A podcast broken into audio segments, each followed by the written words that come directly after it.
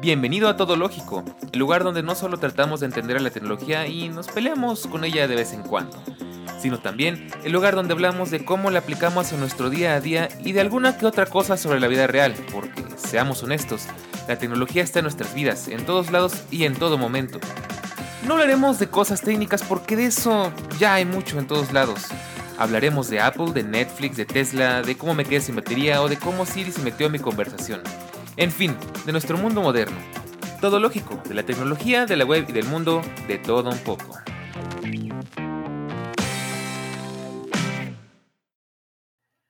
Pues bien, ya es miércoles, una semana más, y como siempre es un placer, es un honor, es un agasajo, es una delicia, es una hermosura, es una preciosura volverte, volver a verte por acá.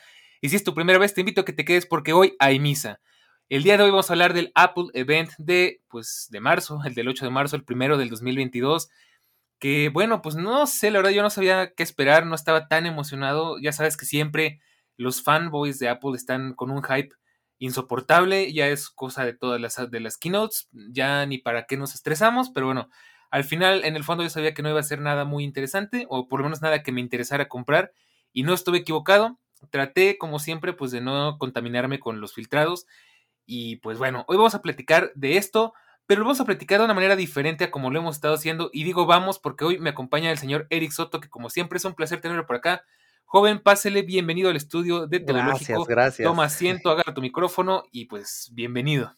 Epa, sí, vamos a darle, ya se extrañaba, yo, yo tenía muchas, muchas ganas de estar eh, por aquí y aparte de, hablando de una keynote, porque ya, o sea, la verdad es que pienso en la última keynote, que creo que fue en octubre y es como de, ha pasado mucho tiempo y ya se, pintaban cosas interesantes, se venían cocinando por allí eh, ciertas informaciones eh, interesantes y yo he de decir que estoy, estoy muy complacido, estoy sorprendido y sobre todo pues emocionado de venir aquí a platicar con ustedes porque, oigan, eh, la lista que preparó Daniel de temas, la verdad es que pinta para que hagamos un podcast de esos que dices, oh, un éxtasis tremendo. No porque lo haya hecho yo, pero va a ser un podcast de 10.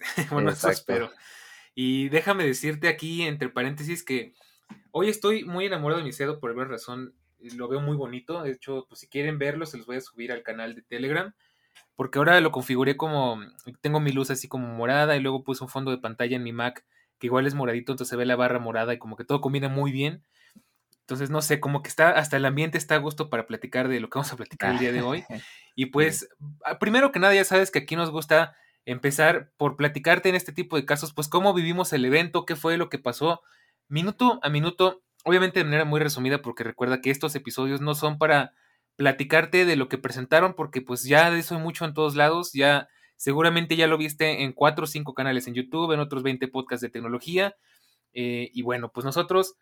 Si bien no somos ni los más grandes ni los más importantes, queremos ser los más diferentes, los más originales y pues vamos a platicarte nada más así a resumidas cuentas ¿Cómo vivimos el Apple Event? Pues primero te tengo que platicar que lo primero que pasó en el Apple Event es que yo llegué corriendo, llegué un poco tarde porque tuve que salir a hacer un mandado express, pero alcancé a llegar el momento en el que estaban hablando del Apple TV, de lo del béisbol, que, tenía un nombre así como eh, tarde de béisbol, ¿no? Una cosa así. Ajá. Y, que espero que no me haya perdido de nada. Tú no me dejarás. No, no, no, no. Salvo un tráiler de una película animada que pinta, uff, eh, buena, ¿eh? Pues tendría que echarle un ojo después. Pero bueno, pues eso fue lo primero que vimos. Y pues ya sabes, el típico Good Morning de, este, de nuestro amigo Tim Apple. Y bueno, pues seguido de eso, la, fíjate que yo sentí muy rápida la presentación, como que fue una, una keynote bastante diferente a lo que nos tienen acostumbrados. Entre paréntesis, ahorita les sigo contando de qué vimos. Porque fue como que todo muy rápido, todo muy... Así como que no con tanta teatralidad como se suele hacer que no estuvo aburrida, pero tampoco estuvo muy emocionante. Entonces, bueno, lo siguiente que se presentó así literalmente de un corte y seguimos fue el nuevo color del iPhone, que pues ya se rumoreaba, ya sabes que cada, cada marzo para, por ahí en el primer evento Apple presenta el color de primavera del, del iPhone. Y en este caso, pues tocó ser un verde que se llama Alpine Green, o sea, verde alpino, traducido al español. Y pues nada más, no, o sea, no hay más dicho, a mí me recuerda mucho al, al iPhone 11 Pro, muy del estilo, que pues la verdad es que sería muy bonito. Yo no lo compraría, pero está bonito, ¿no? Pues a lo mejor es buen momento para los que les guste el verde y quieren comprarse un iPhone, pues es su momento, ¿no? Claro. Lo siguiente que presentaron y que también se rumoreaba es que como odio los malditos rumores, porque por más que no quieras, en todos lados te los encuentras. En Reddit, en, YouTube, en Twitter, en Facebook, hasta debajo de las piedras, en, la caja del cereal, en todos lados. Pues sí, en todos lados. De hecho, em, bueno, no sé. Ya sabes que no nos gusta, pero pues no hay de otra. Y ah, de hecho, el otro día, ayer, me encontré algo bien interesante que nunca había visto. La verdad es que poco a poco empiezo a adoptar Reddit porque me estoy saliendo de Facebook. Facebook cada día me cae más gordo y me voy a otra red tóxica que es Reddit, ¿no? Pero bueno, siento que es un poco menos peor que Facebook. Y me salió algo interesantísimo, que era un post en el que eh, pues te, te, salían las predicciones del Apple Event y tú tenías que elegir como que una especie de encuesta, ¿no? De pues bueno, de en la keynote de mañana se va a presentar un nuevo color de iPhone, sí, no, tal vez me vale gorro, ¿no? Entonces vas poniendo pues tu opción y vas como que apostando, ¿no? Entonces eh, son como unos créditos de ahí de Reddit, vas apostando y al final Después del evento te dice, pues, cómo te fue, qué ganaste. De hecho, déjame platicarte rápidamente cómo me fue a mí. La verdad es que no me fue muy bien, pero pues es parte de que no haya visto los filtrados. Yo respondí algunas preguntas, pero no todas. Em, aquí está. Mis, mis predicciones para, para el Apple Event. Em, veremos nuevos trailers de Apple TV Plus o, o, algo así nuevo en el evento. Yo le aposté que sí y me gané, se llaman tokens, 36 tokens. Eh, veremos el lanzamiento de iOS 15.4 el, el, jueves. Y pues no, perdí los, perdí, perdí la apuesta. No, perdón, el martes, perdí la apuesta. Em, Tim Cook va a decir, wow, what an amazing day. Ya sabes que a Tim Cook le gusta mucho cerrar con eso. Tampoco, este, pues yo dije que sí, pero de hecho, perdí la apuesta. sí. Eh, dice, veremos los AirPods Pro 2 en el evento. Yo puse que no y gané 51 tokens. Eh, esto no es patrocinado por Reddit, aunque lo parezca, ¿verdad? Eh, veremos ambos. Bueno, es que está, no sé cómo traducirlo directo al español, pero bueno, este. Veremos el iPhone 13 en, en verde y el iPad Air en morado. Yo le puse que no y perdí. y bueno, así, ¿no? Eso está muy interesante. No les voy a leer todas porque son varias, pero está divertido. Al final te enteras más o menos de cuáles son las expectativas y te haces una idea de qué tan bien o mal informado estás, para bien o para mal. Y pues bueno, nada más como dato curioso. Y ahora sí, pues seguimos con lo que presentaron en este evento. Pues vimos el nuevo iPad Air, que de nuevo no tiene mucho, porque pues el hardware es exactamente igual al año pasado en el sentido de cómo se ve el mismo diseño, eh, así como iPad Pro, pero con los marcos más gruesos, con Touch ID en vez de Face ID, sin ProMotion y demás, pero con la peculiaridad de que tiene ahora el chip M1 y 5G. Ya platicaremos de esto porque la verdad es que esto está va para da para hablar de muchas cosas. De ahí llegó la gran sorpresa entre comillas porque al final es algo que esperábamos ver, aunque no de la manera que lo vimos, y era un nuevo un nuevo integrante de la familia M1 o quizás un M2 y pues llegó a nuestras vidas, entre comillas, porque pues no lo tenemos, pero pues ya sabes, ¿no? El M1 Ultra, que resulta que es básicamente un M1 Max pegado a otro M1 Max. Es una bestialidad, ya platicaremos también de eso, por supuesto. Y por último, presentaron la nueva Mac Studio y Studio Display. Y aquí es donde empezamos con el título de este podcast, porque, bueno, Eric no lo sabe porque no lo puse aquí donde estamos grabando, pero este podcast se llama La Big Mac más rápida y poderosa que hayas visto. ¿Por qué? Pues porque más o menos es como si tuvieras la Mac Mini, que es como una cuarto de libra, y pues tienes la Big Mac, ¿no? Que es como la Mac, la Mac Studio, que es como una Big Mac con dos carnes, ¿no? Claro. y ya les iré contando una analogía muy buena para todo esto. Y pues es lo que vimos hoy. La verdad es que fue muy poquito, fue muy rápido.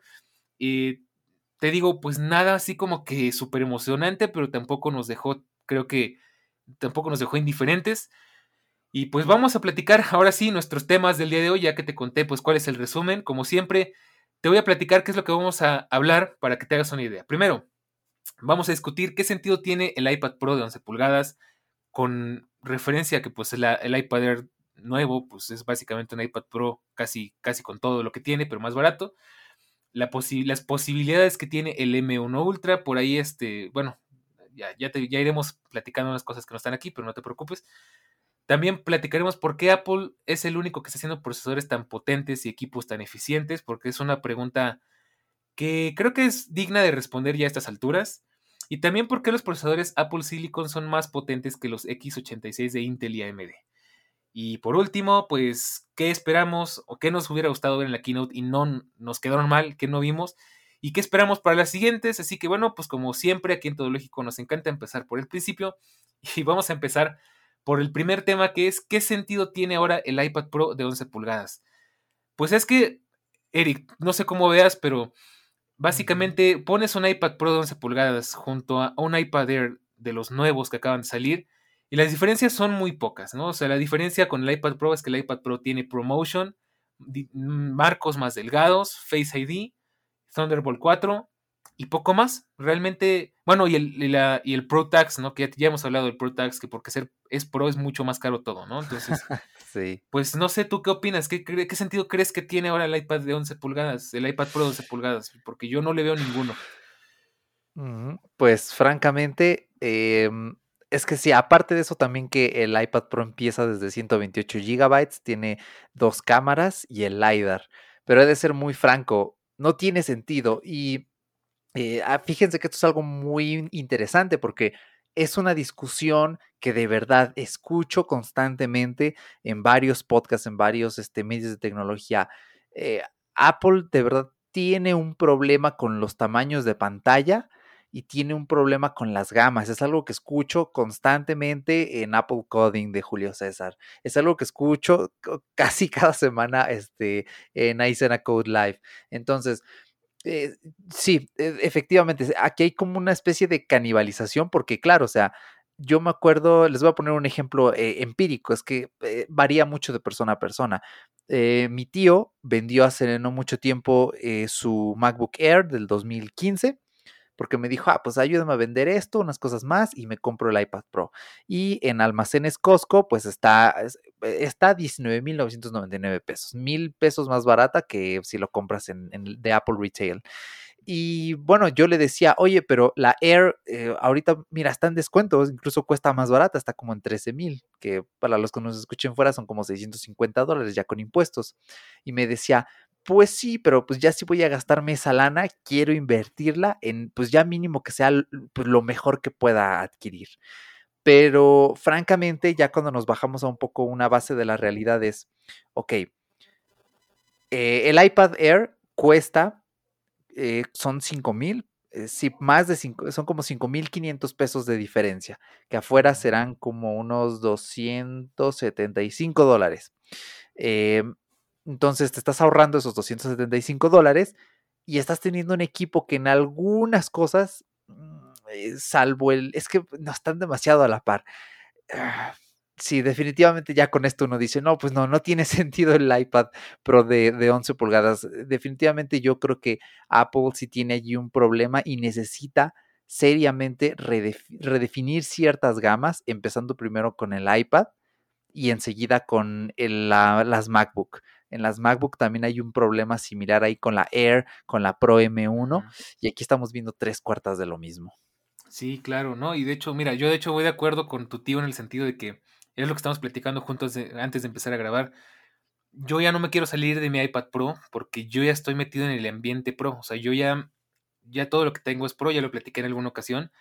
Y para mí salirme del, del área Pro a lo mejor ya es un tema más mental que otra cosa, ¿no? Pero pues ya no me siento cómodo. Entonces, yo pienso, eh, pues si tuviera que cambiar mi iPad, ¿no? Eh, pues tendría que irme ya sea por el iPad Pro de 12.9 pulgadas, que vale más la pena porque tiene un tamaño mucho más generoso, porque tiene mini LED y pues lo demás del iPad Pro normal, del de 11 pulgadas, pero pues siento que ya, ya vale más la pena. Pero pues ya entramos en terrenos de MacBook y pues ahí es donde empiezo yo con mis dilemas porque saben que yo también traigo ganas de una MacBook, pero pues esta no me da ninguna razón para cambiarla. Y pues al final tendría que terminar, si no quiero gastarme lo que una MacBook o un iPad Pro de, 11, de 12.9, tendría que irme al Air y despedirme del ProMotion, despedirme del Face ID, que la verdad es que pues yo los disfruto. Sé que a lo mejor no sentiría tanto la diferencia si ya no los tengo, pero pues son amenidades, ¿no? Y bueno, pues al final como bien dice Eric, pues no tiene ningún caso tener un iPad Pro con M1 y un iPad Air con M1 que hacen, pues en términos prácticos, la misma cosa. Casi exactamente lo mismo. O sea, entonces, pues no, no le veo mucho caso, ¿no? Es como, ya sabes que me gustan mucho las analogías de los coches, ¿no? Entonces tienes un coche que es de una gama superior, pero nada más porque tiene rines más grandes y, techo solar o quemacocos, es más caro, pero mucho más caro, y es exactamente lo mismo que el otro. Tiene el mismo motor, tiene el mismo todo, ¿no? Entonces, pues es. Yo espero que eso lo resuelvan, tal vez más adelante este año, later this year. Pero bueno, hasta el momento, pues no le veo ningún sentido. Efectivamente, es, es un poco. Es un poco callejón sin salida porque en parte el, iPad Pro de 13 pulgadas o 12,9 en, en, algún punto tiene que bajar de precio. Tiene que llegar un momento en el que Apple diga, ok, la producción de mini LED nos está saliendo más rentable, entonces podemos reducir el precio, porque ese iPad de, 12.9 pulgadas subió de precio, pero ¡pum! Así muchísimo de un lanzamiento al otro. Yo me acuerdo que la diferencia entre el de 11 y el de 13 ¿y qué habrán sido? Como unos 100 dólares de diferencia, ¿no? Como unos 2 mil, 3 mil a lo mucho, y era solo el tamaño. Pero claro, eh, como le metieron este super panel, pues entonces sí se disparó. Yo creo que lo más lógico, y es lo que espero yo que Apple haga, es que empiecen a intentar abaratar el costo de las pantallas mini LED para que reduzcan cuando menos unos, pues ya 200, 150 dólares el precio. Lo veo un poco difícil, pero lo tienen que hacer si quieren, mm, pues digamos, justificarlo mejor para que la MacBook Air no lo canibalice. Porque también, insisto, es la misma charla casi de cada semana en el podcast de Aicena Code. ¿Por qué voy a elegir un iPad Pro de 13 pulgadas si me cuesta lo mismo que un MacBook Air y tiene un sistema operativo completo a diferencia del iPad.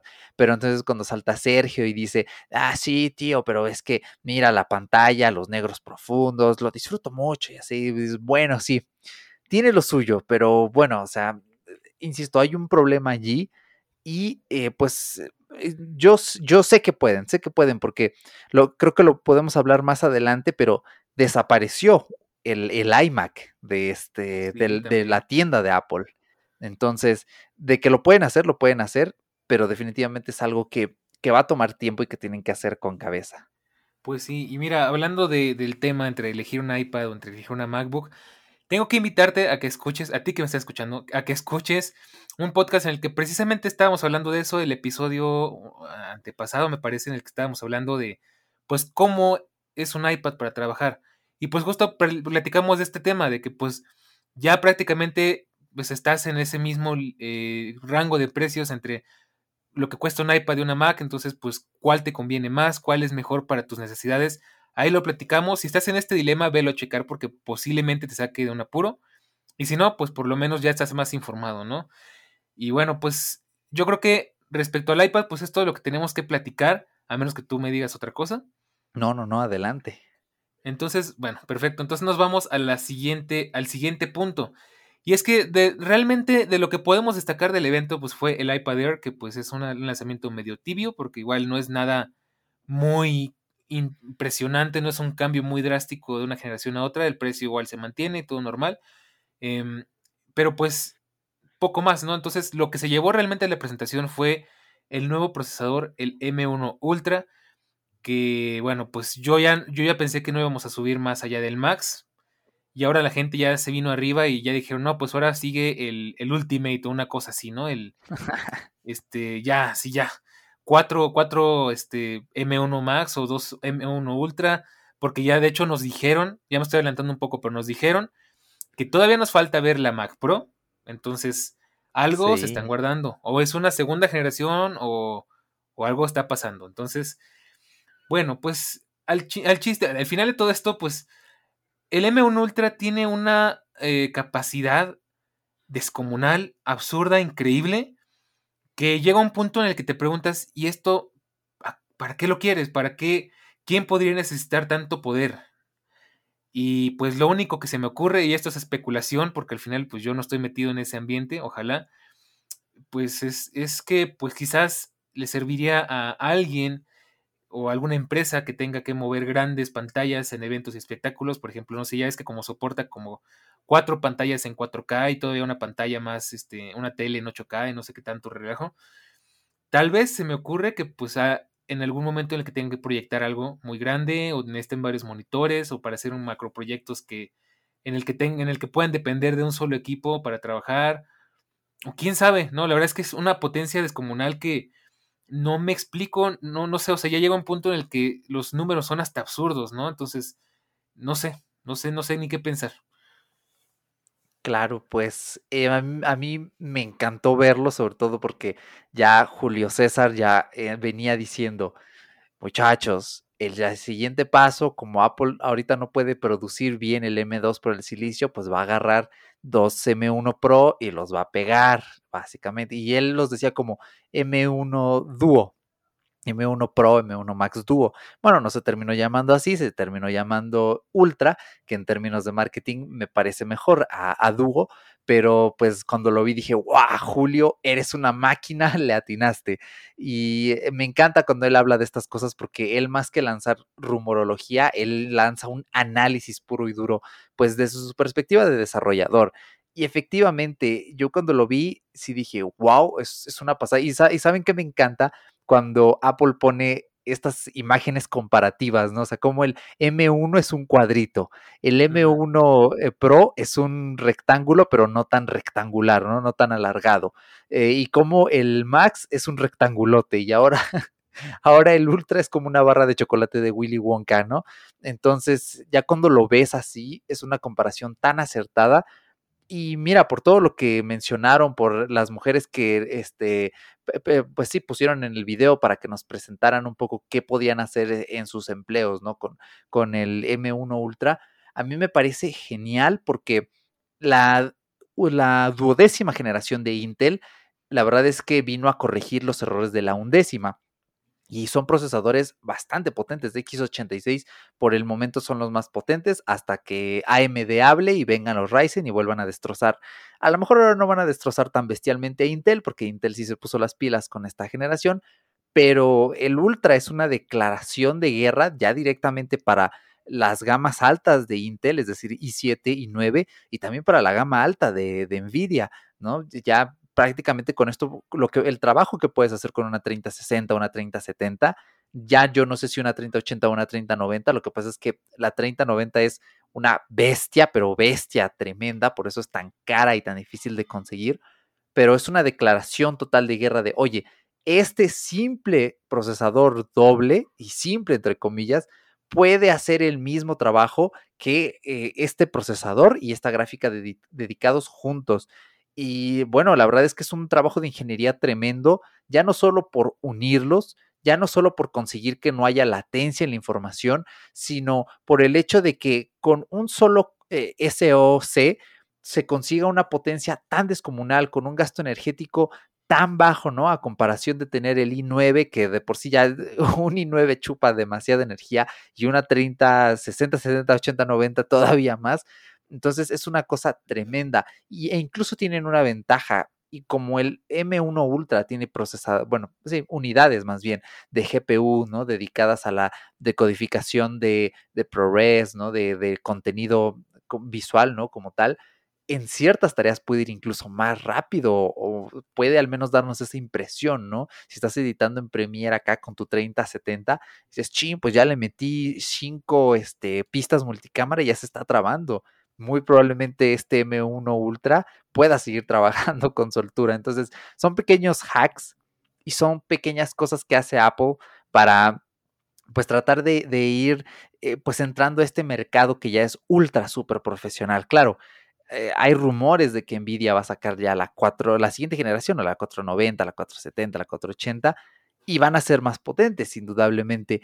Pero si nos ponemos en términos temporales, es impresionante cómo en un par de años Apple está alcanzando la potencia de estas gráficas, de estos procesadores X86 en tan poco tiempo. Y yo no dudo que vaya a pasar lo mismo que pasó cuando empezaron a fabricar los chips A para los iPhone, ¿no? Que eh, primero fue la A4, luego y así sucesivamente hasta que hoy en día ya prácticamente una 15 va bastante por delante del, del ¿cuál es el Qualcomm? El Snapdragon, 8 generación 1, ¿no? Creo. Entonces, como un simple A15, entre comillas simple, sigue siendo bastante más potente. Eh, creo que todavía se mantiene como esa línea de que va como dos años eh, adelante. Nosotros no lo notamos porque pues simples mortales que no utilizamos, bueno, no es tanta culpa nuestra, es más culpa de las aplicaciones. Eh, pero bueno, ustedes me entienden, o sea, es increíble y para mí las posibilidades de un M1 Ultra, o sea, son pues el cielo, yo creo, ¿no?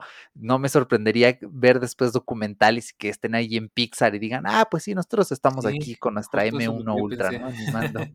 Entonces, pues, es, es, una maravilla, es una delicia. Pues sí, la verdad es que, bueno, o sea, ya no nos queda más que verla en, en la vida real, porque, pues claro, eh, en las keynotes, pues todo nos lo pintan como en, en un mundo ideal, ¿no? Pero vamos a ver cómo funcionan ya en la vida real. Ya no me voy a arriesgar a decir que no funciona porque con el M1 originalmente yo tenía muchas dudas y pues al final el, M, 1 me tapó la boca y me di cuenta de que es un procesador impresionante. Y pues vamos a ver qué pasa con el M1 Ultra. Tengo muchas ganas de ver, pues ojalá en persona, pero sé que eso va a estar difícil porque no conozco a nadie que necesite tanto poder en su computadora. Y bueno, pues yo qué te puedo decir, yo menos. Yo con un Intel Core i5 de tercera generación estoy muy contento. Entonces, no necesito un M1 Ultra ni, ni a trancazos, ¿no? Pero bueno, pues esto me lleva a plantearme una pregunta respecto a los M1 y es, ¿por qué solo Apple está haciendo procesadores tan potentes y equipos tan eficientes? ¿Por qué se adelantó tanto y tan rápido a la competencia que pues era Intel y AMD principalmente, ¿no? O sea, hablamos de chipsets de escritorio, chipsets profesionales. Pues, ¿qué pasó? Yo te puedo dar mi teoría y así te lo voy a decir textual como lo noté. Ni idea, perro. La verdad no sé. Pero todo parece indicar que Apple ha tenido tiempo y muchos recursos, porque recuerda, pues Apple es la empresa más valiosa del mundo.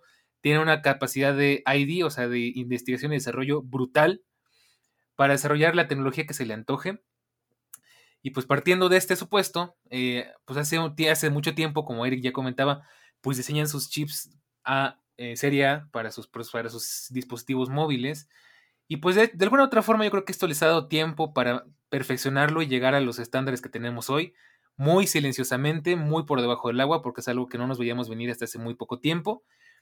Y pues, bueno, pues es lo que se me ocurre, que al final, pues aparte tienen la gran ventaja de que ellos diseñan todos sus equipos de inicio a fin, ¿no? Desde cómo se ven hasta el chip ahora y hasta el, el software, cómo funciona y demás. Entonces, pues ahí ya llegamos a un nivel de integración enfermizo. Y bueno, pues no sé, obviamente no conozco otra empresa que lo haga así de bien, así de obsesivo. Y pues esa es mi teoría, no sé si tú tengas otra, otra información. Un poco, un poco. Lo que pasa es que es un conjunto de muchos factores. Y de hecho Apple no es la única que está desarrollando estos procesadores potentes y a la vez eficientes. Si no mal recuerdo, por ahí Qualcomm también había sacado un procesador así, igual ARM, muy potente, muy eficiente, y se lo dio a Samsung. ¿Y qué hizo Samsung? Bueno, Samsung en vez de decir, ok, se lo voy a poner a mis nuevas notebooks para empezar a hacerle la competencia a Apple, no, dijo, se lo voy a poner a un teléfono, amigos, porque claro, pues quién no quiere jugar al Genshin Impact, ¿no? A este a 300 eh, frames por segundo. Sí, ¿no? Y así, sonido de grillos. Y, bueno, ese es un gran problema, ¿no? Eh, entonces, ¿por qué solo Apple lo está haciendo? Porque, pues es difícil, e, e, es, difícil porque precisamente si este chipset de Qualcomm, si, es que no estoy tan seguro, pero si tú que nos estás escuchando ya, lo, ya escuchaste este respecto y no es Qualcomm, pues nos corriges, ¿no? En el canal de Telegram, que únanse, por cierto, y este... Eh, pues eso es eh, precisamente no lo que tú decías, como Apple tiene esta integración prácticamente perfecta, ¿no? Entre su hardware y su software, pues la verdad es que es muy sencillo y de hecho ellos mismos lo dijeron en esta keynote. Para aprovechar la potencia del M1 Ultra, ¿qué tienen que hacer los mm. desarrolladores? Pues nada, porque simplemente corren el software y el procesador hace lo suyo. Punto, ¿no? Como si el propio kernel del M1 Ultra del sistema operativo dijera, ok, tenemos más canales, boom, pues que vuele todo por todo el chipset, ¿no? Entonces, eh, pues esto hace las cosas mucho más fáciles. Ahora, el llevar estos procesadores a otros equipos es complicado. O sea, Microsoft todavía no lo ha podido hacer con la Surface. El día que Microsoft, ya no, yo creo que ya no se van a tardar tanto, pero el día que Qualcomm le dé un procesador así a Microsoft y Microsoft haga, eh, bueno, Windows 11, ¿no? eh, mejor con ARM y compatible. O sea, va a llegar un día, de verdad, va a llegar un día en el que eh, Windows va a tener su propio Rosetta. Entonces las aplicaciones x86 de Windows van a correr en una ARM de Windows casi casi igual de perfecto que lo hace Rosetta 2, eh, pero va a llegar, o sea, va a llegar un punto en que todo va a ser ARM. Lo que pasa es que Apple, la verdad es que nos sorprendió a todos porque pues prácticamente es pionera en esto de ARM pues en procesadores, ¿no? De, de, gama de escritorio. Eh, entonces, pues esto es más o menos, ¿no? Un poco de, de, por qué. Y bueno, esto aparte de que eh, los M1 no son más potentes, de verdad, parecen más potentes que, que un Intel, pero no lo son. Lo que pasa es que los procesadores x86, no todo lo que es Intel y AMD, son fuerza bruta pura y dura. Acá por el otro lado, los M1 no, los M1 son, son pequeñitos, son eficientes. Lo que pasa es que como tienen estos eh, módulos, ¿no? Que se encargan del Neural Engine, de la GPU, de la decodificación ProRes, pues le ayudan al procesador principal. Entonces, por eso nos da esa ilusión de que son más potentes. Pero realmente hay tareas como el entrenamiento de algoritmos que las podría hacer mucho mejor un i9 con una 3090 que un M1 Max o un M1 Ultra, pero son cosas tan, pues, ¿cómo decirlo? Tan específicas que de verdad nosotros eh, no las notamos. Entonces, eh, en parte también es un poco de suerte, en parte también es el tiempo, en parte también es un trabajo, como ya nos dijo Daniel, de años. Si no tengo mal entendido, Apple es la empresa que invierte más dinero en I más D, en, eh, sí, pues en todo el mundo.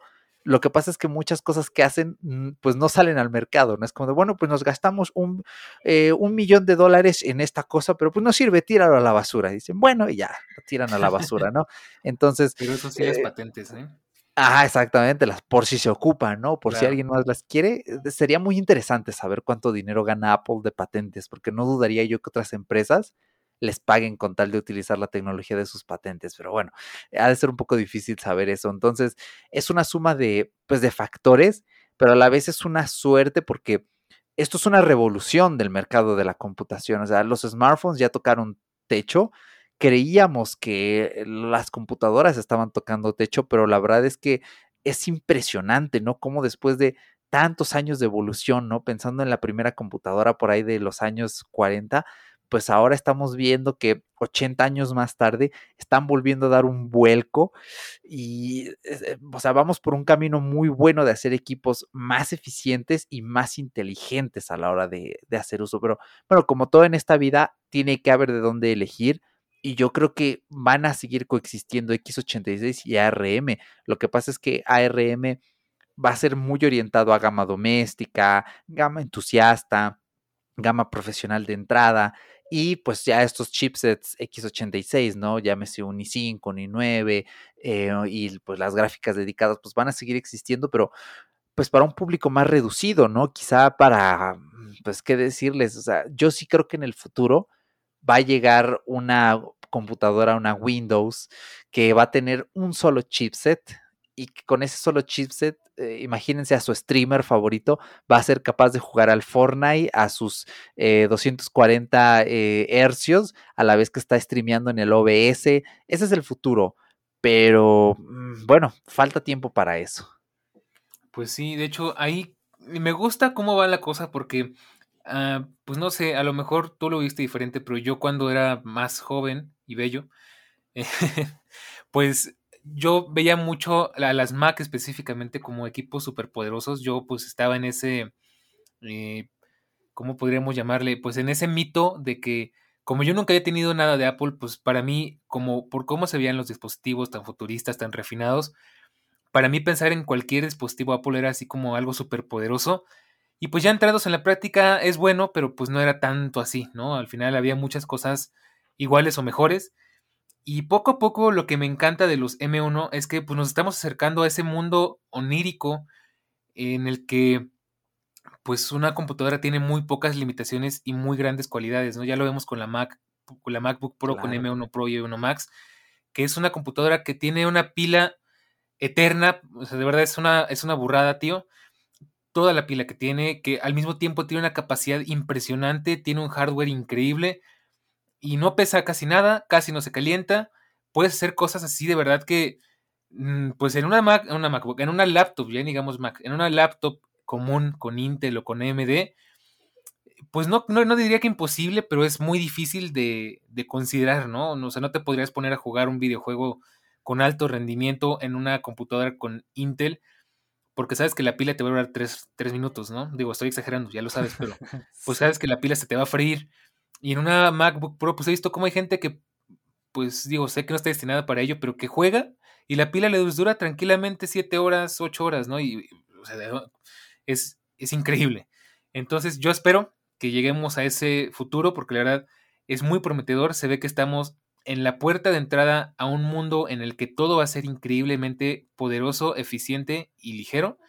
Y pues esperemos que sea para bien, ¿no? Y bueno, pues eh, aquí tenía otra cosa que, lo siento Eric, ya no te añadí en, la lista de temas, pero que es importante comentar, y lo voy a comentar muy a grosso modo, porque sé que si eres ingeniero, eres experto del tema, me vas a querer matar, pero para la gente más, eh, pues más común, menos entendida del tema, quiero explicar por qué los procesadores Apple Silicon son más potentes que los X86 de Intel y AMD. Y estuve investigando un poco y encontré una analogía que me pareció increíble y de ahí viene el nombre de este podcast, lo de la Big Mac. Porque fuera del, chascarrillo de que pues está más grandecito y acá, ¿no? Y pues es la pequeña grandota, ¿no? Este, y todo eso eh, pues encontré algo bien interesante acerca de por qué los procesadores de Apple son más potentes, porque al final, bien lo decías tú, Eric, hace un momento, pues en términos prácticos o en, términos eh, realistas, un hardware con x86 pues tiene muchísima potencia, es, fuerza bruta. Volvemos a la analogía de los coches. Eh, tienes, digamos que un Porsche junto a un Muscle Car este, estadounidense. Más o menos en papel, pues quizás tengan las mismas cualidades, ya sé que estoy diciendo cosas raras, yo lo sé, pero cuando ves lo bien optimizado que está el Porsche, lo bien, la cantidad de tecnología que tiene, lo bien que aprovecha todos sus recursos, y por el otro lado ves quizás un Camaro que pues tiene muchísima potencia, pero a lo bruto, pues te das cuenta de que eh, más o menos en papel pareciera ser lo mismo, pero ya en la práctica son muy diferentes, ¿no? Pues algo muy similar pasa con los, con los Apple Silicon y con los X86 de Intel y AMD. Y te lo voy a explicar de una forma que me pareció bien divertida y que a mí me lo dejó muy claro. Yo sé que hay muchísimos factores más en juego, pero esto es lo principal. Y te lo voy a leer así textual. Es un, un artículo, está en inglés, pero te lo voy a dejar si lo quieres leer este, en la descripción de este podcast y en el canal de Telegram, porque la verdad está bueno, está muy interesante. Y bueno, lo rescaté, lo traduje y dice así. Imaginemos que quieres una hamburguesa de ternera con queso y vas al refrigerador abres la puerta y tienes en un solo lugar en eh, la, carne de ternera, el queso, la mayonesa, la mostaza y todos los ingredientes están ahí en un solo lugar. Así que no tienes que correr alrededor de la casa para encontrarlos. No tienes que ir a ningún, perdón, tienes que ir a un montón de tiendas a recogerlos y eso te ahorra mucho tiempo y dinero. Básicamente esa es la analogía de los Apple Silicon. De hecho, lo vimos en la presentación como ahorran mucho recorrido, mucho espacio pegando, en este, en este caso pegando dos M1 Max. Y pues así es como funciona, pues lo explicaron en la primera presentación, pues todo está integrado en un mismo chip. La memoria, el, apartado gráfico, el procesador, el procesamiento ligero, el procesamiento eh, más, más complejo, todo está ahí mismo. Y pues si te das cuenta en un Intel, pues tienes el procesador por un lado, la gráfica por otro lado, y la RAM por otro lado, y la memoria, digamos, el almacenamiento por otro lado, ¿no? Entonces, pues eso al final entorpece un poco las cosas. Entonces, bueno, te sigo leyendo la, siguiente parte de la analogía y dice, las máquinas basadas en procesadores Intel tienen un CPU que es un chip independiente y la memoria se encuentra en algún otro lugar en la tarjeta madre y el I.O. en alguna otra parte. Los componentes individuales podrán ser más poderosos que los disponibles en los equipos basados en Apple Silicon, pero esto tiene un costo. Estos poderosos componentes son como supermercados, son como supermercados que tienen diferentes ingredientes para hacer una hamburguesa y como resultado, cuando tú quieres hacerte una hamburguesa eh, en una máquina con Intel, tienes que ir alrededor de toda la ciudad porque en una tienda solo tienen la carne, en otra solo tienen el queso, en otra solo tienen la mayonesa y así. Cada tienda podrá ser realmente buena y los productos podrán ser los mejores ingredientes, pero para ir de una tienda a otra se necesita mucha energía, haciendo más ineficiente hacer una simple hamburguesa. Estás perdiendo mucho tiempo y energía buscando los ingredientes en cada una de las diferentes tiendas. Yo creo que con esto queda muy claro más o menos de qué va, por qué un Apple Silicon es tan potente, porque pues e-, ese es el secreto, que todo está muy bien integrado. De hecho, justo estoy casi parafraseando lo que nos dijeron en la keynote. El secreto es que todo está muy pegadito, todo está muy bien comunicado. Entonces, pues, al final eso se traduce en que el procesador se caliente menos, se traduce en que sea todo mucho más rápido, todo mucho más eficiente. Y pues eso es, esa es la cuestión. Al final, si quieres leer el blog completo, insisto, está en inglés, pero yo sabes que no hay ningún problema, lo puedes traducir con tu navegador, o si sabes inglés, pues todo es mejor. Te lo dejo aquí en la descripción para que lo leas completo, pero esta analogía me, encantó y creo que deja muy claras las cosas. ¿Cómo ves? Claro, es, es buenísimo, más acertado no podría ser. Eh, sí, al fin de cuentas, miren, esto depende mucho, insisto yo, de necesidades, de lo que busques. Em, aquí ya no vale el típico, pues con eso me armo una PC más potente. Eh, puede ser, puede que no, igual las gráficas son demasiado caras, entonces eh, pues yo ya no, ya no sabría decir si eso es muy válido. Y a fin de cuentas, pues claro, ¿no? Pues hay ciertas bondades, ¿no? Cuando tienes tu, tu, procesador de Apple con el software perfectamente integrado, tienes un Final Cut y un DaVinci Resolve que van como la seda, pues esto te ofrece más eficiencia, ¿no? Por otro lado, pues puedes tener una PC súper potente, pero si tienes un Premiere que se crashea o que no le gusta algo, ah, bueno, pues qué les digo, ¿no?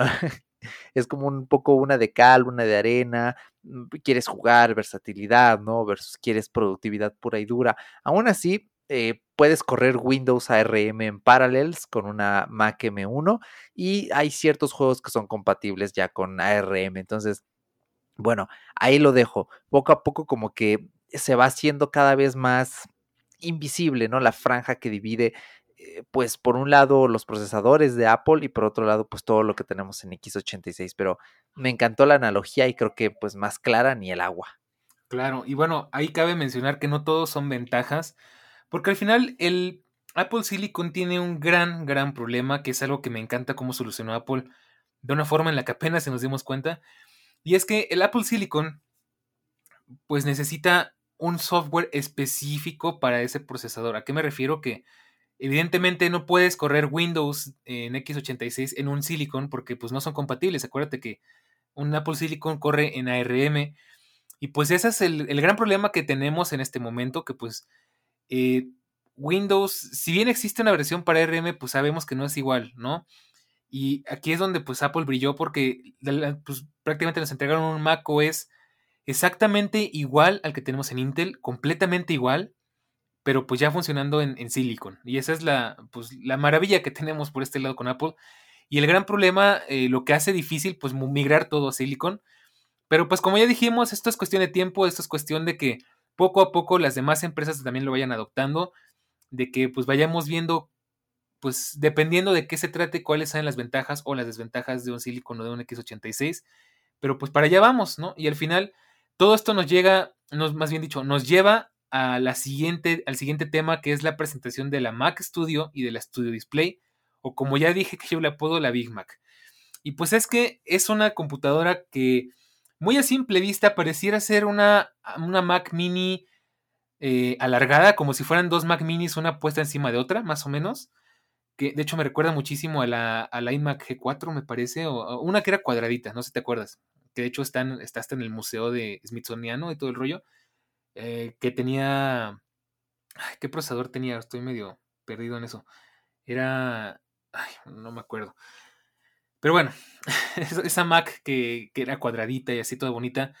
De hecho, el diseño, hablando del diseño de la Mac, de la Mac Studio, me parece bien vintage. De hecho, si te das cuenta, están tirándole mucho ahora a lo vintage, porque si bien es una Mac completamente nueva yo me esperaba un diseño mucho más innovador, mucho más arriesgado, es extrañamente familiar, ¿no? O sea, como que evoca mucho a, ese Apple como el 2010, 2005, 2015, o sea, entre ese lapso de, años.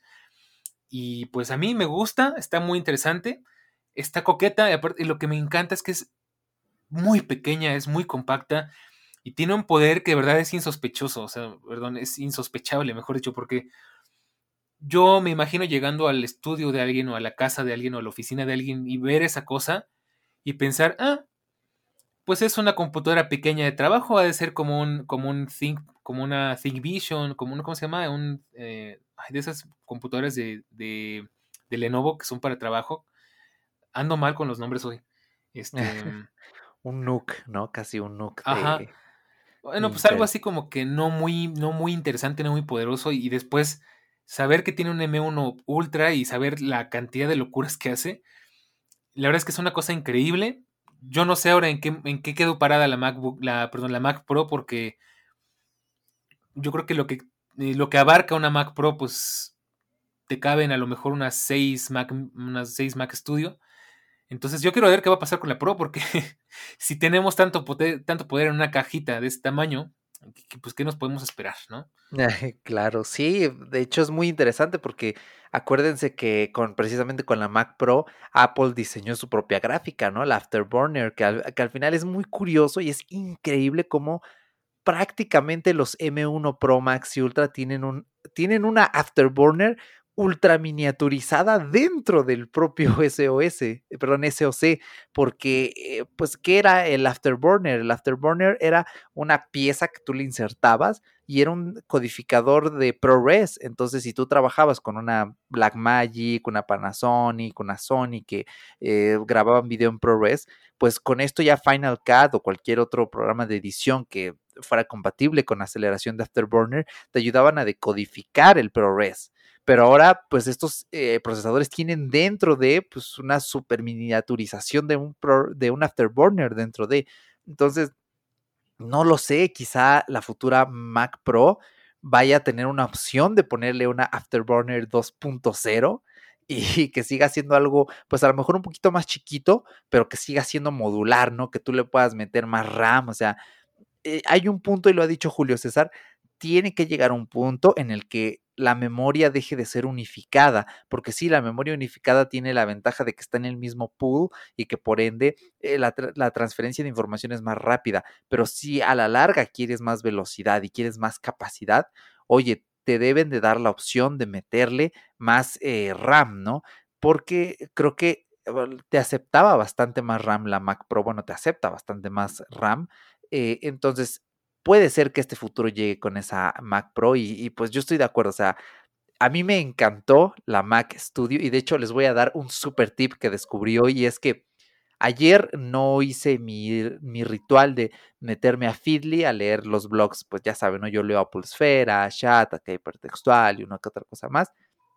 Ayer no lo hice por cuestiones de tiempo, porque teníamos junta, entonces dije, bueno, ya, ahí lo dejo para después, aunque luego se me juntan fue la mejor decisión que pude haber tomado, porque adivinen que artículos de ayer ya estaban hablando. Se acaba de filtrar un render de la Mac Studio, o sea, con todo y nombre. Si yo hubiera leído eso, me hubiera hecho el peor spoiler de todos, porque para mí ver en la keynote de esta Mac Studio fue una sorpresa total. Sí, se hablaba de un nuevo Mac Mini y así, pero esto no es un Mac Mini, esto es otra cosa. O sea, que se parezca a un Mac Mini e, es algo, pero no es un Mac mini. Entonces, eh, aquí les va el super tip. No lean cosas sobre rumores o de Apple un día antes de, las keynotes. Aguántense y ya después los leen. No se enojen. Ajá, exactamente. Porque después sale la horda de gente de, ay, eso no es lo que esperaba, pinche Apple, no sé qué. Pues ya, pues tú hazte responsable, tú te spoileaste, ¿no? Ni modo. Efectivamente, sí, tú mismo te creaste expectativas, entonces, eh, pues ha sido una decisión tremenda y de hecho es muy gracioso porque eh, justamente hoy en la mañana, que sí me quedé pensando, pinche Milcar, ahora sí te pasaste, eh, pues bueno, lo entiendo porque en España el evento es hasta las 7 de la noche, entonces la gente tiene toda la mañana y toda la parte de la tarde para escuchar el daily, pero su daily de hoy fue sobre lo último que dijo Mark Gurman. Entonces también les recomiendo encarecidamente no escuchar ese tipo de podcasts, sino hasta después del evento. Y es más divertido, ¿saben por qué? Porque eh, Emil Carva diciendo, ah, pues Gurman dijo que iba a haber una nueva Mac eh, mínimo una nueva Mac dedicada a lo profesional. Y sí le atinó, entonces es muy divertido decir, ah, mira, sí le atinó el, el Mark Gurman. es un ejercicio muy interesante, eh, porque dijo, ah, también puede haber un One More Thing de una nueva pantalla. Y sí, sí le atinó el pinche Mark Gurman. ¿eh? Entonces, bueno, los exhorto a que no consuman estos contenidos, sino hasta después, cuando ya no tienen tanta... Mm, pues relevancia en cuanto a ser un anzuelo, ¿no? Sino más bien por la mera curiosidad de pues ver si, ¿no? Reflexiones previas, qué pasa antes, qué pasa después. Entonces, eh, pues para mí la Mac Studio, he de decirles algo, yo me la imaginaba más cara y afortunadamente no es tan cara. La que tiene el M1 Ultra, sí. Ah, sí, ya estamos, Sí, aquí en México ya estamos hablando de este, de más de 5 mil dólares, poquito más, poquito, poquito, no, no tanto más de 5 mil dólares, ya con los impuestos y todo. La verdad es que es una salvajada pensar que en Estados Unidos cuesta 3.999 dólares, ya con impuestos, pon que quede como en 4.300, 4.500, y que aquí ya con todo impuestos, cambio de divisa, salga mil dólares más caro. Es, es una grosería pero bueno, entiendo que ahorita la fluctuación del dólar está fea, que nos impacta mucho, que la guerra está haciendo estragos, que la inflación está haciendo lo suyo. Pero oigan, y me quiero detener un poco a tirarle hate a las laptops. Em, por mucho tiempo, bueno, ustedes ya saben que de entrada yo, cualquier laptop que sea Windows, tiene mi odio garantizado. Eh, creo que las únicas laptops que no odio son las que corren Linux. Y mm, un tiempo sí llegué a odiar las, las MacBooks en estos tiempos oscuros cuando se calentaban y la gente tenía que meterlas al congelador para que no tuvieran thermal throttling. Pero bueno, eh, después de que salieron con M1 dije, ok, mm, bueno, ya no, pues ya no tiene sentido odiarlas porque pues ya son equipos muy potentes y que no gastan tanta batería, entonces, bien, ¿no? Y pero aún así, después de ver el precio de esta M1 Max eh, en la Mac Studio, dije, ok, es increíble cómo un M1 Max, ¿vale? Con 512 GB internos, con un montón de puertos y 32 GB de RAM, es más barata que una MacBook Pro con M1 Pro. Ahí se los dejo. El modelo más barato de MacBook Pro con M1 es más caro que esta Mac Studio. Y yo lo sé, y Daniel lo está pensando, y me lo va a decir. Pues sí, pero tienes una laptop con la, con la MacBook y, y pues las laptops están chidas y pues tienes su trackpad y su pantalla y pues sí Pues sí, pero aquí es donde viene mi yo que odia las laptops. O sea, es una grosería como por la miniaturización tenemos que pagar más dinero por una pinche computadora que es menos potente que una dedicada de escritorio. Bueno, pues y es menos potente, pero bueno, ya eh, sigue tú porque es mi. Para hacerte, ahora te voy a acercar mal porque ahora no estoy, no estaba en esa postura. De hecho, ahora estoy del mismo lado que tú porque ah, en este caso, pues yo le veo mucho sentido a una computadora profesional de escritorio. Entiendo por qué existe la MacBook Pro con M1 Pro y M1 Max, porque mucha gente la necesita para moverse, porque mucha gente no tiene un lugar fijo para trabajar. Entiendo perfectamente por qué. Pero ya si estamos hablando de lo profesional, por supuesto que apoyo más la idea de una computadora de sobremesa. Eh, porque ya, ya son, o sea, al final llega un punto en el que ya no es por comodidad, es por trabajo, ya no es por lujo, es por necesidad, ¿no? Entonces, eh, volvemos al punto, pues una Mac Pro, una MacBook Pro, pues es mucho lujo porque es un hardware muy bonito, porque tienes una muy buena pantalla, porque tienes un Magic Keyboard, porque tienes un trackpad y tienes un muy buen sistema de audio y lo demás. Pero al final, si eres profesional, eso te vale un pepino y tú lo que necesitas es una computadora potente y lo demás ves cómo lo solucionas. Al final es un equipo que se supone que se va a, que va a ser autosustentable, o sea que el mismo trabajo va a pagar ese equipo, ¿no? O sea, te lo digo tan sencillo como con mi iPad Pro, que son, ya sé que es una comparativa muy desproporcionada, pero eh, mi iPad Pro en términos eh, oníricos, en términos, eh, ¿cómo decirlo? En un mundo ideal, digo, no, no, es, no, es, real porque todavía no llego a eso, pero en un mundo ideal yo lo uso para dibujar y en el mundo ideal el iPad Pro se debería de pagar sí, por sí mismo con los mismos trabajos que yo hago, ¿no? Y lo mismo tendría que pasar con una computadora de ese calibre. Entonces ahí es donde, pues, si la vas a comprar para ser youtuber y hacer tus cosas, la verdad es que ya te estás ya estás exagerando un poco, ¿no? Pero si la vas a comprar porque eres a lo mejor, no sé, un director de cine, necesitas un equipo que te ayude a editar lo, pues, todo lo que tienes que procesar y todo ese tema que pues aparte sabes que pues la calidad ya llegó a unos niveles exorbitantes, pues te compras una Mac Pro y en la primera película que hagas se paga, ¿no? O sea, sin ningún problema. Es más, es como un costo operativo y ya, ¿no? Entonces, obviamente cambia mucho el sentido, son cosas parecidas pero diferentes, ¿no? No son para el mismo, eh, para el mismo nicho, digamos, ¿no? Y bueno, pues queda otra cosa por hablar y es de la de Studio Display, que de hecho físicamente a simple vista se parece mucho a la XDR Display, pero más barata y mucha gente está indignada porque esta sí trae la base, sí trae la base de, cajón. Y tampoco quiere decir que sea barata, ¿eh? porque estamos hablando de que vale algo así como unos 2 mil dólares. Aquí en México está como en 40 mil pesos, 39 mil pesos. 40 mil. No es barata. Y pues está bien, o sea, ya eso ya volvemos al tema de que si alguien que realmente lo necesite y lo vea redituable, y yo insisto que los youtubers a veces pecan de exagerados y se compran la Pro Display para editar videos en YouTube, donde la mayoría de la gente lo va a ver a 1080. Entonces, bueno, cada quien sus, rollos, pero bueno, es un, es un monitor, digamos, una pantalla bien interesante. Porque no sé tú, pero a mí lo que más me llamó la atención es que tiene un A13 adentro. Cosa que pues, es como que, o sea, sí yo sé que las pantallas traen un procesador, pero que traiga una 13, que es algo que no, no vimos ni en la Pro Display, es como que, oh, órale, ¿no? Pues, ¿qué es esto?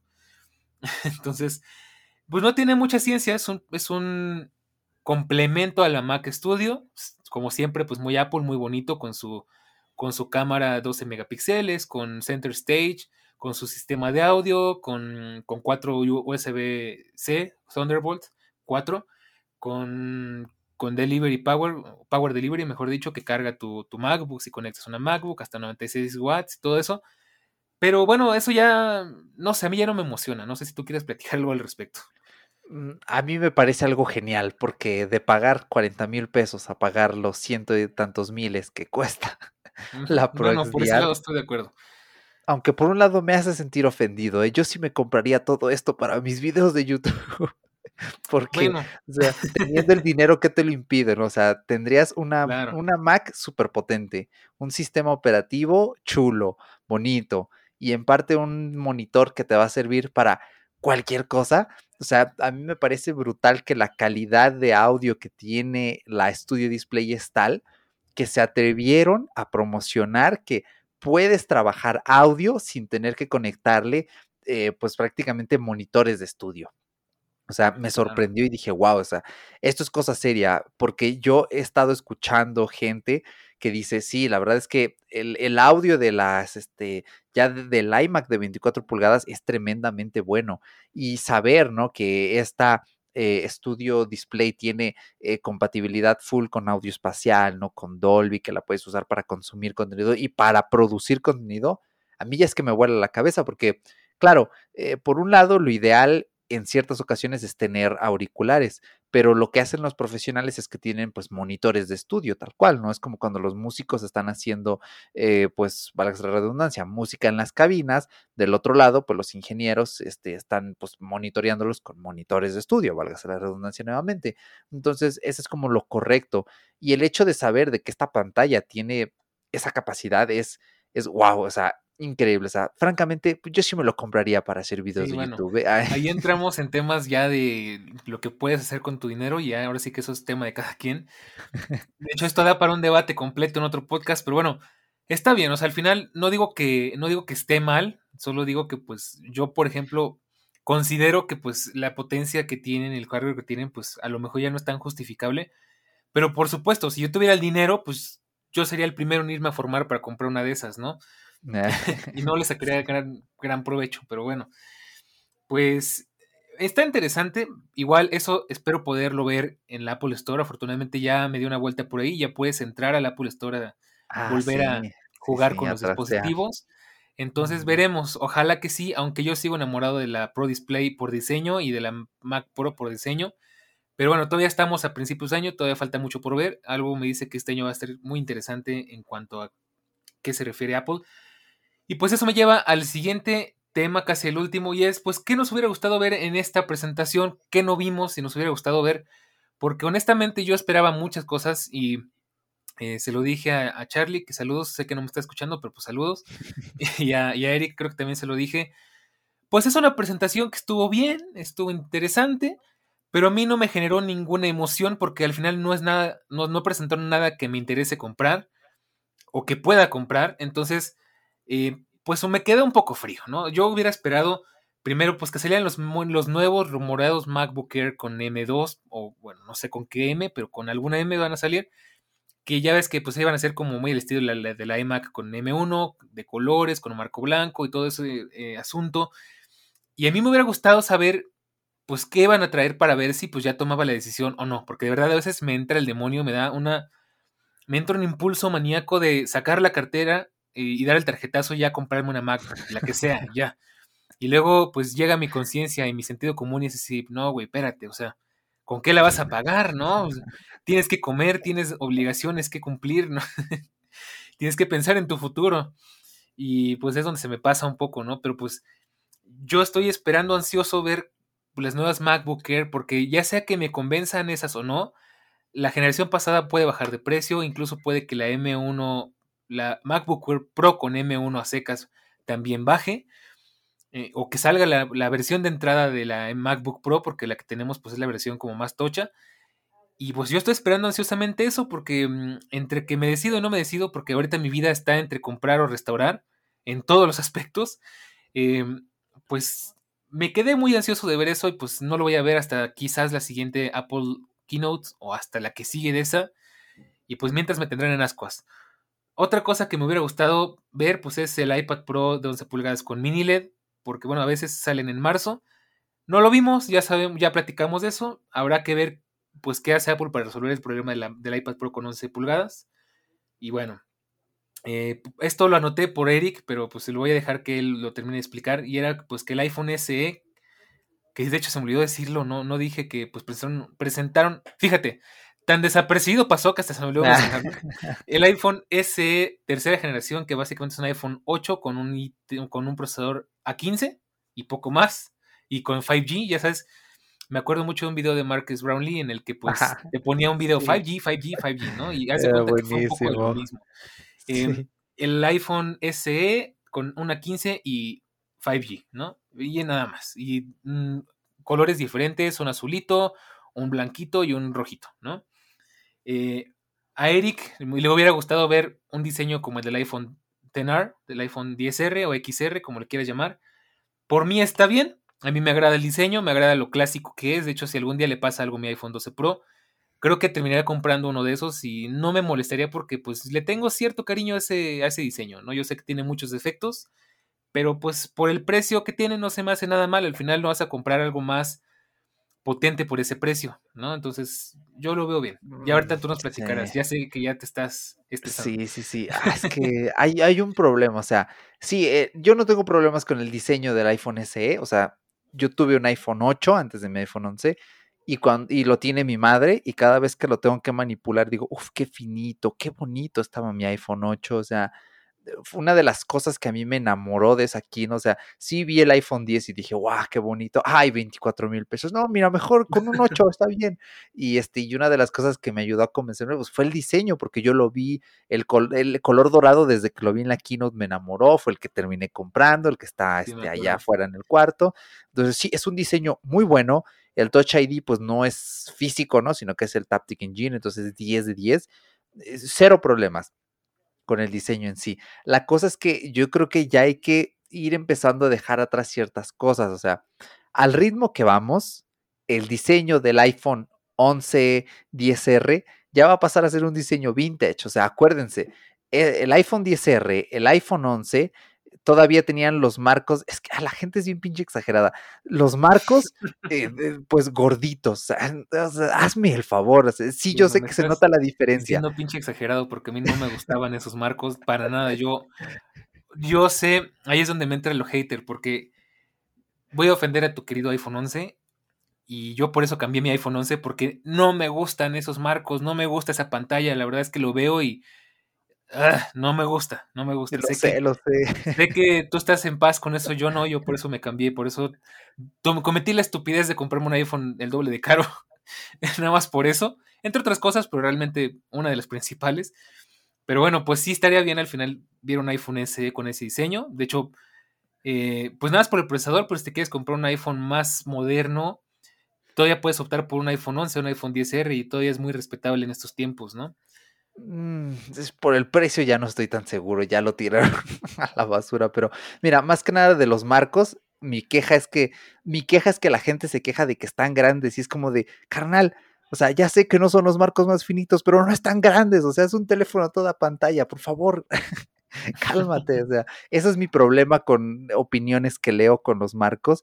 Entonces, mi problema con este iPhone SE es que yo creo que hay que empezar a democratizar ciertas tecnologías más y el hecho de tener un diseño igual, o sea, no importa que la pantalla siga siendo 720, pero que ya tenga la Liquid Retina, o sea, ya, o sea, el Touch ID se tiene que ir, se tiene que ir al menos con el botón frontal, o sea, yo sé que es, un diseño vintage, muy bonito, el iPhone SE en rojo es precioso, eh, pero yo creo que ya tiene que irse para darle paso. Y lo mencionaron en la Kino, tenemos gente que quiere un teléfono pequeño, bueno, haz ese teléfono del mismo tamaño, pero pues con todo pantalla y así la gente va a seguir teniendo un mini. O sea, eso me hace pensar, ¿realmente el mini se va a desaparecer este año? Ya lo empiezo a dudar.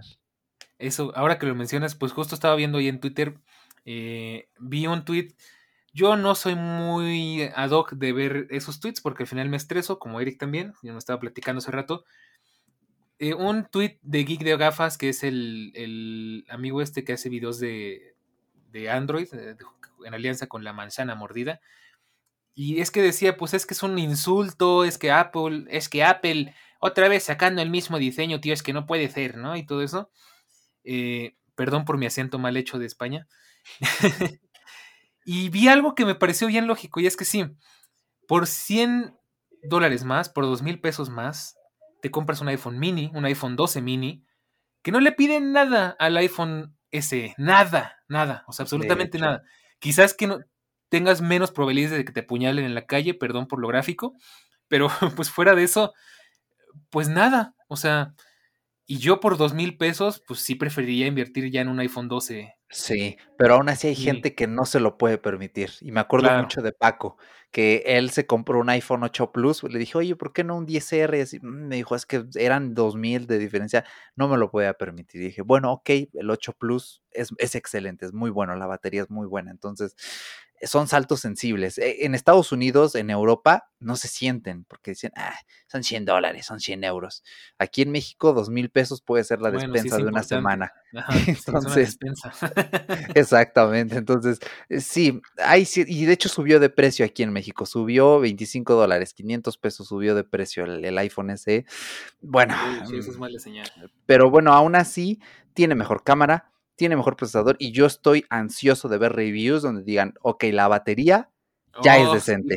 Ya, o sea, ya. El día que digan eso, entonces yo ya puedo ir a diestra y siniestra recomendándole a todo el mundo, iPhone SE, iPhone SE, iPhone SE, iPhone SE, porque ahorita yo soy como de, no, busco un iPhone 11 más barato, un 10R más barato, un 10R más barato, pero eh, creo que el iPhone 11 procesador y eso conviene, pues sí, conviene en ese aspecto, más que nada para que te dure más años, ¿no?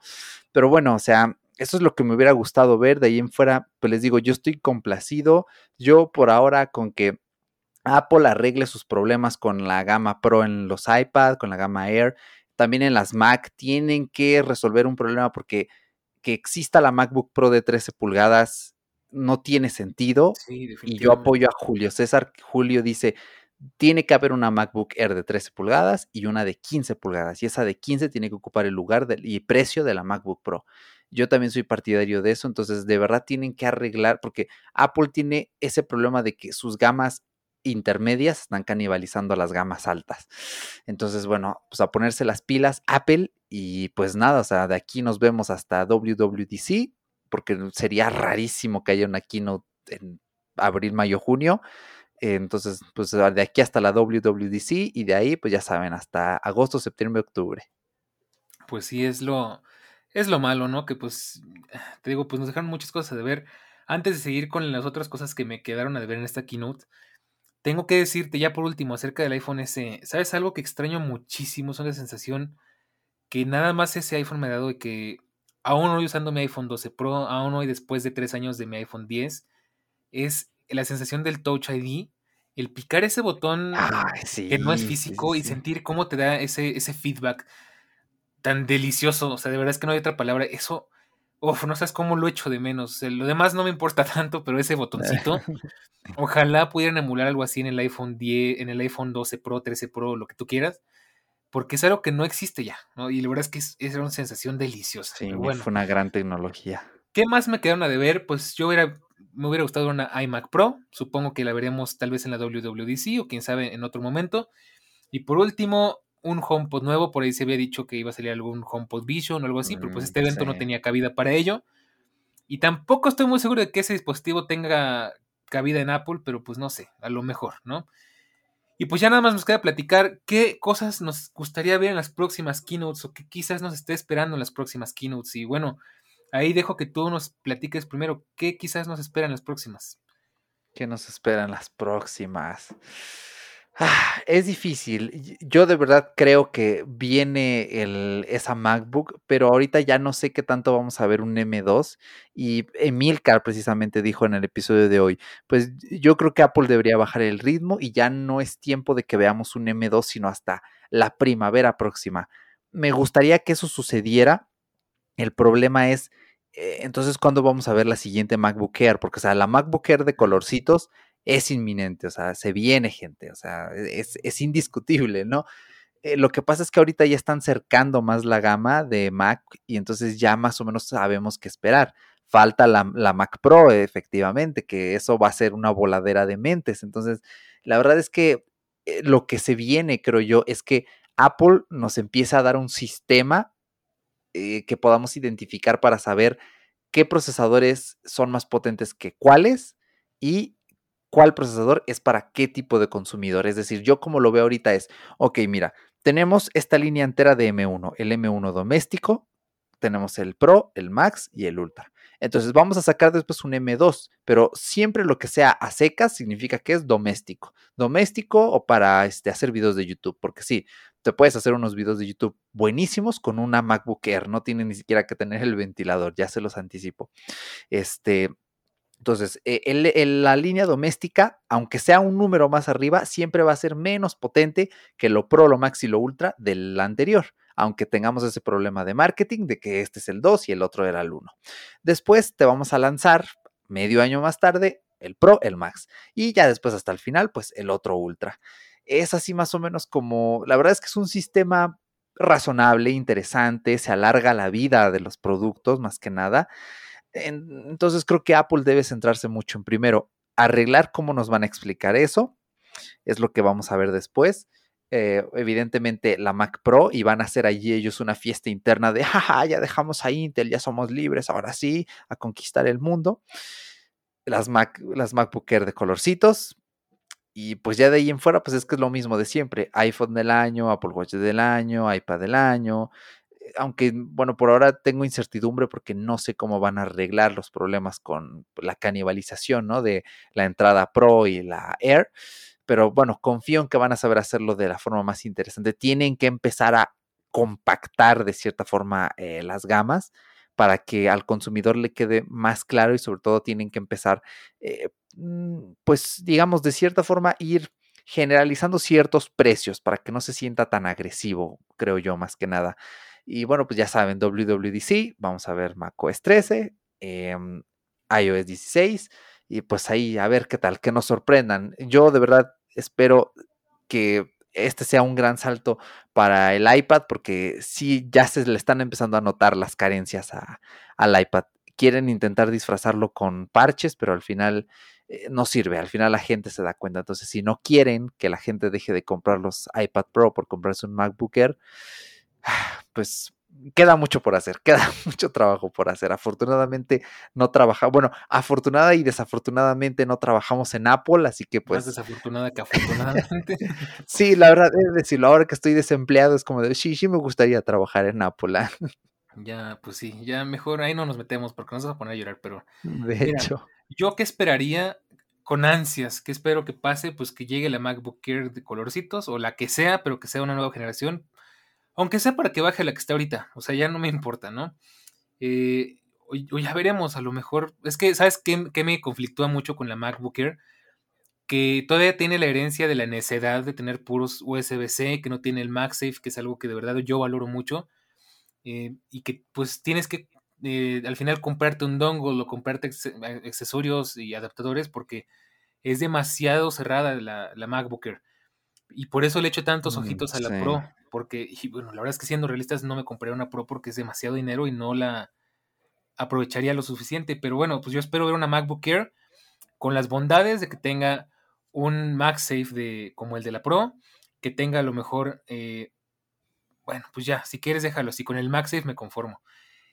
¿Qué otra cosa me gustaría ver? Los AirPods Pro 2, porque ya les urge una renovadita. Sí, sí, eh, sí, Ya, ya están, o sea, todavía siguen funcionando muy bien. Y ahora yo tengo unos y los amo, los adoro. Me encanta cómo funcionan, cómo se escuchan, pero ya dejan mucho que desear. Ya, ya, ya es tiempo de que pues lo renueven y que Apple tenga coherencia con su Apple Music, con, con lossless y con high res y que nos, pues que nos dé un, hardware que podamos usar para aprovechar eso, ¿no? Otra cosa, quizás nada más por mera curiosidad y no creo que salga este año, pero los Apple Glass. Y por último, algo que me urge y le urge al iPad, un iPad OS capaz. Un iPad OS que le dé sentido al poder que tiene el M1 eso es lo que más me urge ver y es algo que de verdad me encantaría porque yo ya tengo un iPad Pro que podría aprovechar con un iPad OS mucho más potente y más capaz. Eso es todo lo que espero ver. Inminentemente vamos a ver el iPhone 14 y posiblemente si sale muy bien, tal vez sea mi nuevo iPhone, no sé, ya veremos. Y pues ya, eso es todo lo que podríamos esperar en las siguientes keynotes. Esperemos que nos sorprendan y saquen algo más. Ojalá que sí. O que por lo menos pues cumplan con nuestras expectativas, ¿no? Claro, sí, pues ya veremos, ya veremos, porque sí, los AirPods Pro urgen ya con el, eh, pues sí, el, el códec para música lossless. Ya Qualcomm ya presentó su, su códec para música lossless, entonces Apple, pues faltas tú y a ver cómo arreglas también los, los AirPods Max, porque a eso sobre todo les urge, les urge la música lossless, ¿no? Entonces, bueno, pues ya veremos, pero sí, se pinta un año bueno se pinta un año en el que tal vez volvamos a tener keynote de agosto, de septiembre, posiblemente de octubre, de noviembre, ya yo no sabría decir, pero sí es que faltan muchas cosas por lanzar y sobre todo pues las Apple Vision, como se está especulando, al final no se van a llamar así, pero bueno, eh, vamos a referirnos aquí en todo lógico a ellas como las Apple Vision, eh, estas gafas de realidad mixta que creo que van a ser muy interesantes y, y no sé, en una de esas nos animamos, damos el tarjetazo y las regresamos después antes de que nos las cobren, ¿a poco no? Pues sí, ¿no? Y estaría bueno. ya está peligroso porque ya sabes que luego termina siendo un arma de doble filo porque te gusta y te lo terminas quedando y lo vuelves a comprar, como pasó con el Apple Watch. Y por eso no me compro la MacBook Pro ni para probarla, porque sé que no me lo voy a querer, no le voy a querer devolver. Entonces, hay muchas cosas que me gustaría probar, pero tengo que tranquilizarme, porque de nuevo, prioridades, ¿no? Entonces, bueno. De hecho. pues por hoy creo que sería todo. Un podcast bien sabroso. Yo creo que platicamos muy a gusto de todos estos temas con una eh, temática diferente, pero me encantó porque pues siento que fue un contenido bien contundente y pues con mucho valor. Y ya nada más para cerrar, pues antes de escuchar los podcasts de Milcar, de Isen Code y todo eso para spoilearte, primero escucha todo lógico. Eh, y bueno, pues eso es todo por mi parte. Y nada más queda despedirnos, así que pues Eric, adelante, tienes micrófono. Efectivamente, pues nada, muchísimas gracias. La verdad es que creo que ya había pasado, ¿no? Como un mes desde que grabamos nuestro último podcast, no para aquí en Todo Lógico, ¿no? Sino para eh, una futura sorpresa que estamos preparando, pero pues ya tenía ratito, como siempre, se antoja por ahí, pues ahora estuvimos nosotros dos solos, a ver por cuándo se nos hace que en la siguiente keynote nos acompañe alguien más que también nos, nos meta aquí eh, tercia y una opinión distinta, pero me la ha pasado muy bien, muchas gracias Daniel, espero que tú que nos escuchas al otro lado sobre todo te guste este contenido, este episodio, eh, que te haga reflexionar y pensar, pues más allá fuera de la burbuja, ¿no? Sí, nos presentaron esto, esto, y ah, pues sí, pues sí, pero ya vi cinco veces que nos presentaron. Bueno, aquí vas a ver por sexta vez que te, no, es cierto, eh, que te presentaron, pero a la vez, pues un análisis de, pues de, de eso, ¿no? Como tal. Entonces, pues nada, muchísimas gracias por permitirnos, por darnos este espacio para platicarte y nada, a ver para cuándo nos volvemos a reunir para otro episodio más pues sí, esperemos que muy pronto tenemos ya nuestra agenda preparada. Ahí ponte en sintonía con nuestras redes sociales y nuestro canal Telegram, te lo recuerdo, t.me, diagonal todológico, y en Twitter y en Instagram como arroba todológico-fm, porque nos estamos acercando peligrosamente al fin de temporada y pues lo que viene va a estar bien bueno, entonces yo nada más eso les digo. y pues no me queda más que agradecerte a ti, Eric, por acompañarnos una vez más en un podcast bastante ameno, un poquito pasado de tiempo, pero pues yo creo que por cómo lo hemos ido platicando, a mí se me fue volando y espero que a ti que nos escuchas también se te haya ido volando. Y pues ya, no queda nada más que decir. Ahora sí que no queda nada fuera. De bitácora, ah, ¿verdad? Eso, eso. Pues nada fuera de todo, lógico. nada fuera, pues no, de nuestra bitácora, ¿no? Al fin y al cabo. Y bueno, pues esperemos que te vaya bien, que te cuides mucho, que todos estén muy bien. Y un saludo a Rafa Herrera que nos iba a acompañar, pero por alguna razón no llegó. esperemos que lo tengamos pronto por acá. Y pues ya sabes que eso es todo lógico de la tecnología, de la web y del mundo, de todo un poco. Nos escuchamos la próxima semana. Chao.